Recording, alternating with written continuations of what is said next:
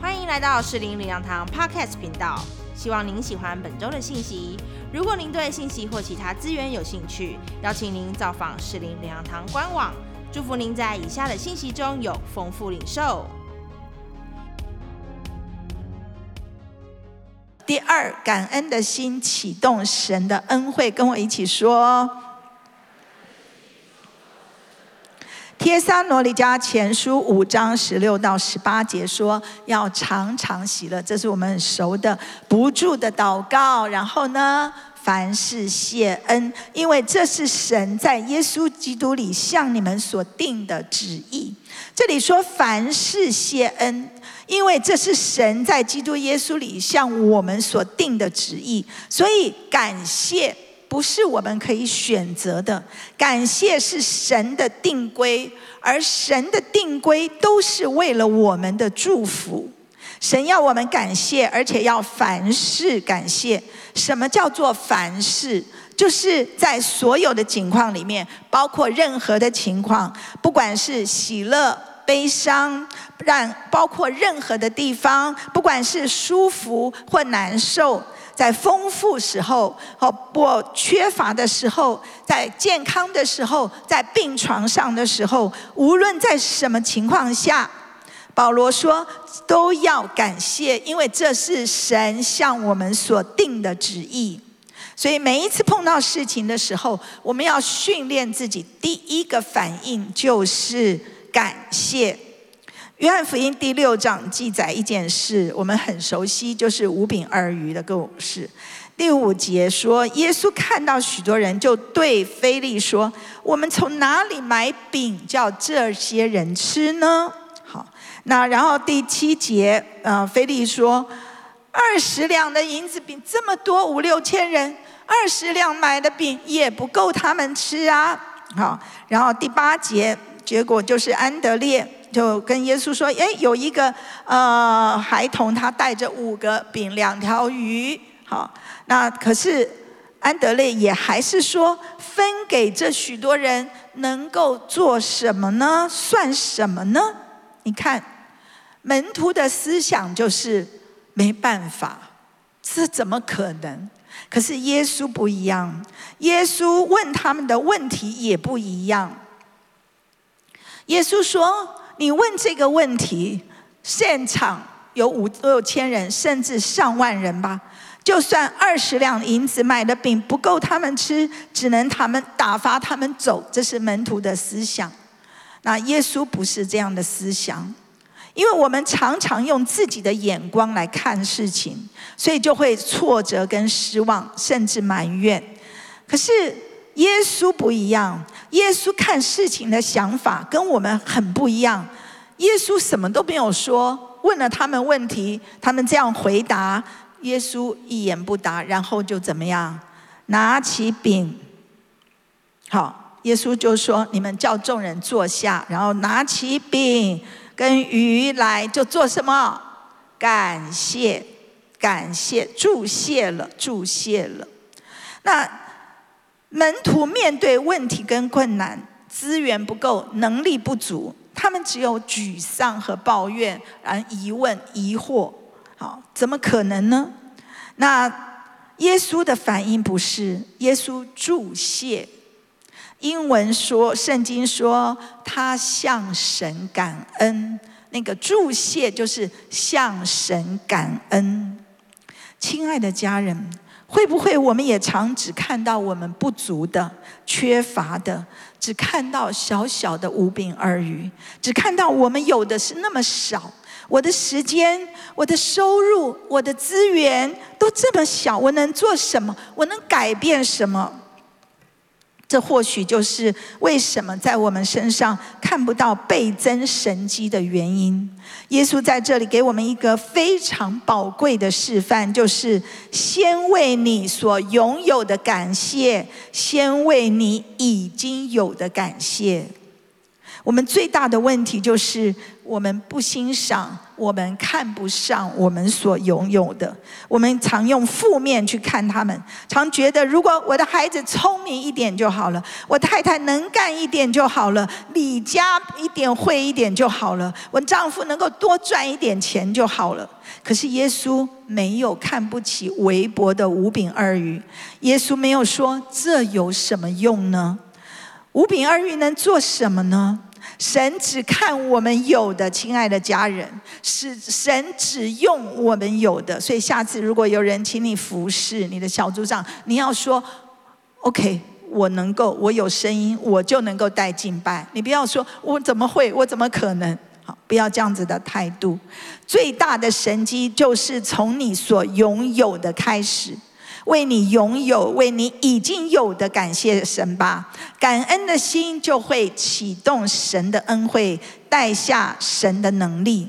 所以欧大卫牧师说：“感谢带来倍增。”他说：“任何事情要经历到倍增的祝福，神的恩典就必须被承认跟感谢。”哦，我觉得这个话太了不起了。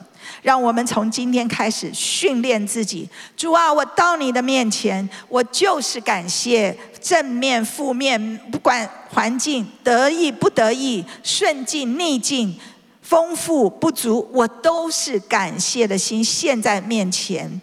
感恩的心可以启动神的恩惠。好，这是第二、第三，我们要讲感恩的心，让神得着荣耀。诗篇五十篇二十三节，我们一起读请。凡以感谢献上为祭的，便是荣耀我。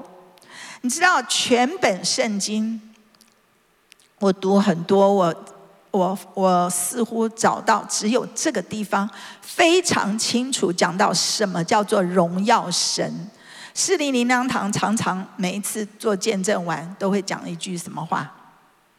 一一切荣耀都归给神。好，那也许有时候我们以为这就是要这样子讲，这样讲绝对没有错。但什么叫荣耀神？我们唱哦，神啊，愿你得荣耀，到底什么意思？圣经里面这里是最清楚、最具体的定义，什么意思？以感谢为祭，献上给神。那什么叫做祭？什么叫做祭？请问什么叫做祭？祭就是牺牲，就是宰杀，对不对？你看他们在拜天公的时候，前面放着一只猪，对不对？那个猪是死的还活的？死的，为什么？一定要宰杀，因为那是祭，献祭。那感谢是一个祭，我们要献感谢的祭给神，这是什么意思？好，就是每一次。旧约的时候，他们献祭都要献牛羊啊，或杀一只鸽子献祭，一定有宰杀。所以感谢献上为祭，要宰杀什么呢？感谢献上感谢祭，要宰杀的就是我们这个人的自我。在感谢祭里面，我们要放下自己的判断意见。放下自己所认为的对错看法，跟自呃自我的感觉跟感受，这个时代非常强调我的感觉，我感觉怎么样？我感觉爽不爽？我喜我感觉怎样？要你来管吗？我感觉不好。好，那可是你要知道，在感谢祭里面，你要献的是什么祭？就是杀掉自己。放下这个自我，不管觉得好坏，都为这一切来感谢神。这个叫做感谢祭。我们给每个人都会经历到一些不幸、失败或困难，看起来好像没有什么可以值得感谢，而就是这个时候，就是我们献上感谢祭的时候。而只有这个时刻，我们是被呼召来放下自己的意见，放下自己的判断，用感谢赞美来表达对上帝完全的信心，用感谢赞美来坚持相信上帝的信实、全能跟慈爱。亲爱的家人，感恩的心。不只是眼光的转换，不只是我们解读事情的态角度，而是从自己个人的观点转为跟神对齐，改从神的观点视角来看。感恩的心更是一种献祭，好像约伯说：“赏赐的是耶和华，收取的也是耶和华。耶和华的名是应当称颂的。”约伯面对突然来的灾祸，承认上帝的主权。他承认自己其实他本来就一无所有，没有什么是属于他自己的，所以是福是祸都必有神的许可，因为神是良善的。我昨天在学生那里，我跟他们说：如果你丢了你的 iPhone 十四，你会感谢吗？你一定急死了，不然就很生气。哎呀，很懊恼，对不对？可是你看约伯，神拿去他一切，他仍然说：赏赐的是耶和华，收取的也是耶和华。最后我讲一个例子：有一天，新生命小组教会的顾启云牧师来找我跟牧师去吃饭。呃，那同行呢，他还有要真理堂的杨尼亚牧师师母。啊，原来什么事呢？啊，我到了饭店一个房间包厢里面，才看到原来就是呃呃几年前在我们当中呃在台北有一场不很大要几场很大的一个培灵布道会医治特会医治释放会，他的那个人是叫做马杜纳多，你们有参加吗？很很火热，在和平篮球馆，哇，大家挤爆了，挤疯了一样。好，那马马杜原来是马杜纳多他的这个使徒，他的最大的一个门徒。那这个门徒是从伊索皮亚来的，是伊索皮亚的大使徒。我看他的影片，在伊索皮亚也是他一。一讲到，我跟你讲，那那一片几百万人就倒下去，他是这样子有能力的一个使徒啊！哦，原来他来了台湾了，那所以顾牧师就邀我们去。我们到达的时候，在那个包厢里面就只有一桌，人不多，都是新生命小组教会的童工。那顾牧师说，特别就跟我讲说，这个人哦，他是不随便帮人祷告发预言的。好，所以我们不能说你你你拜托你帮我祷告，没有他不他不要这样，除非他自己有感动。果然呢，因为杨牧师有事情要先离开，请他就那就祝福一下，他就不太情愿这样子，就是为他祷告也很短，就让他回去了。结果在场就剩下了牧师跟我，还有其他都是新生命小组教会的同工了。嘿，正吃到时候一半，突然。他坐在我的对面，你知道，伊索皮亚人就是黑皮肤比较黑，眼睛很大，他就这样瞪着我，然后就叫我说出来这样子。吼，我真的吓一跳，这样好，那我就到旁边这样，然后我从来没有这样的经验，就是什么抽奖啊，或者什么谁，比方说李协忠牧师来要发预言点人呐，我都不会点被点到了，我从小就是这样。所以他叫我出去，我一边吓一跳，一边心里也蛮雀跃。我想说：“哈，点到我了，哇！神要来对我说什么话？”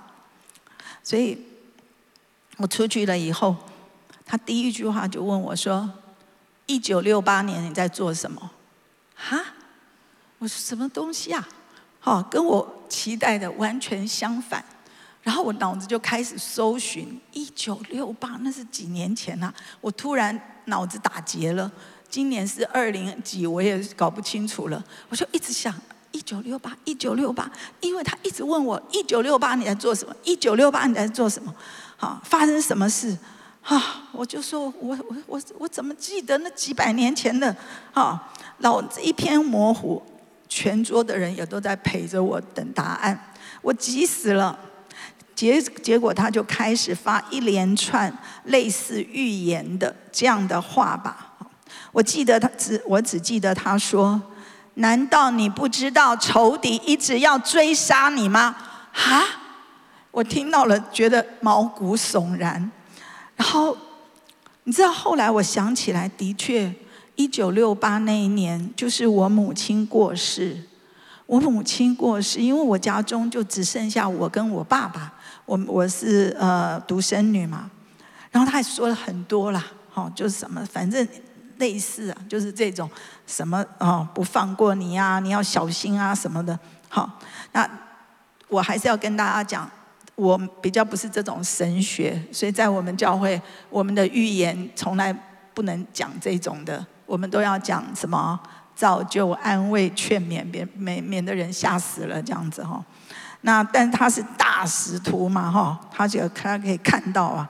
然后他就叫拿圣经来，他就叫我叫翻开诗篇九十一篇，好。他说要每天读就诗篇九十一篇，那就是诗篇九十一篇。这里我们其实也蛮熟的。他说我要第二节我要论到耶和华，说他是我的避难所，是我的山寨，是我的神，是我所依靠的。他必救你脱离捕鸟人的网罗和毒害的瘟疫。他必用自己的翎毛遮蔽你，他的诚实是你大小的盾牌。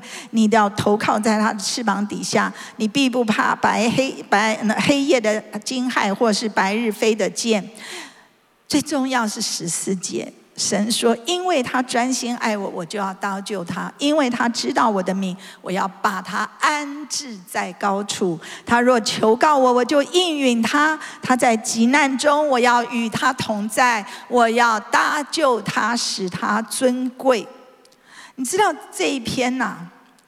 我本来好几年前，我发现我的胃也是有点问题的时候，我就来到神面前说：“神，你告诉我。”神就用这一篇已经回答我，所以我已经把这一篇几乎就背下来。每一次我怀疑一怎样的时候，我赶快经常就是拿这一篇出来背，就是这样子来祷告。所以。我根本就没有在害怕。如果不是要举例讲这些什么，我一直想要什么例子，我就想到这个例子。我其实几乎都忘记了，亲爱的家人。有神的人真好，对吗？有神的人，好事坏事都充满感谢。这件事情我仍然充满感谢，因为我相信神爱我，他保护我，他遮盖我。即使真的仇敌要攻击我，仍然有神成为我的避难所。亲爱的家人，人生遭遇挫败、失败、打击，身体有疾病，各样的困境。都是在所难免的，但重点不在于困难，而在于我们面对困难环境的反应跟态度。这些反应和态度，就显出了我们属灵的深度和神在我们身上的主权。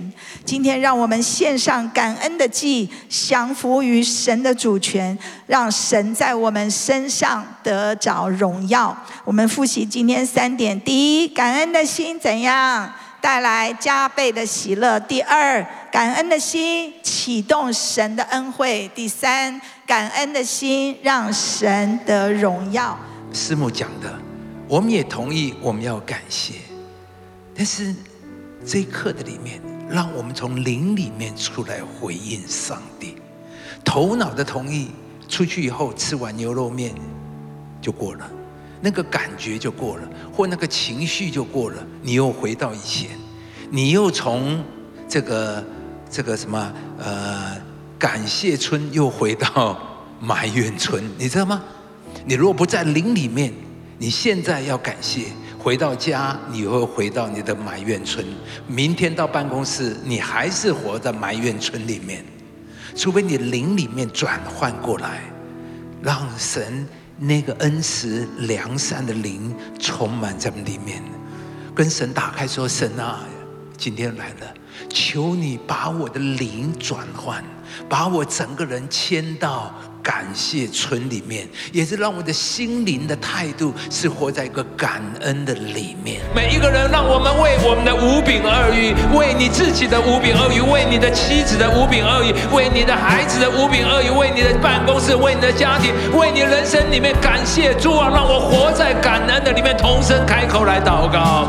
哦，主耶稣啊，我们赞美你。赞美你，赞美你，赞美你，突破在我们的里面，突破我们的里面的里面，感谢主啊，主啊，求你感动我们的心，拿去我们一切的负面、错谬，让我们里面拿起五个饼、两条鱼就来注谢，让我们拿起我们的五饼二鱼来注谢了。哦，主啊，谢谢你，谢谢你，谢谢你，突破我们心里面的障碍。从今年一开始，让我们建立一个美好的心灵的态度。让我们有一个蒙恩的态度，蒙福的态度。耶稣，让我们一年开始就建立感恩的喜乐的里面，把我们自己交托给你。你今天来不是要讲一篇道，听一篇道，做个礼拜。你要让我们今年是一个蒙福的一年，让我们一开始就建立一个蒙福的心灵态度。主改变我们的心。让我们活在一个感恩的心灵态度里，在感恩的里面，主啊，是我们跟你最短的路程。感恩的里面会带来加倍的喜乐，感恩更会启动神的恩惠。谢谢主，从今天起操练我们，拿起我们的五个饼两条鱼，就注谢向神感恩。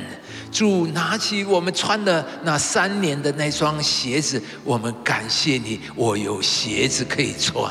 拿着我在办公室里面小小的办公桌，或许别人的办公桌比我大很多，别人的位置比我好很多，我那个位置是最蹩脚的。主啊，拿着这个五个饼两条鱼，我就。不祝福了，就拨开线上，就要带出倍增的神迹，生命里面就会带来倍增的大能在我们的当中，改变为我们的家的五饼二鱼，为我孩子的五饼二鱼拨开了，就献上感恩，主啊，恩待我们，谢谢我们，让我们今年新年的一开始，我们就建立充满了一个喜乐的心灵的态度，让我们一开始就有。这美好的根基和心灵态度，谢谢我们的主圣灵，我们仰望。建造在我们当中。我们再次宣告：从今天起，我们都要搬离埋怨村，都要住在感怨村。我们的家是感怨